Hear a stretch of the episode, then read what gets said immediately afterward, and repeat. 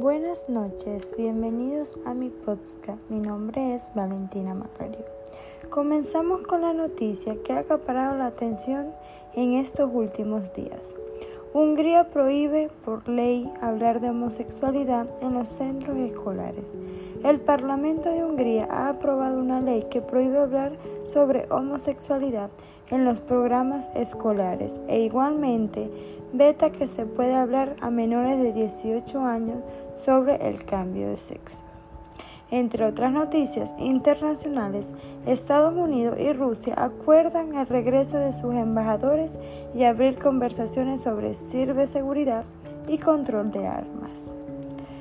Vamos a un corte comercial. Lo que escuchan ahora es una nueva canción del cantante puertorriqueño Raúl Alejandro, Todo de ti.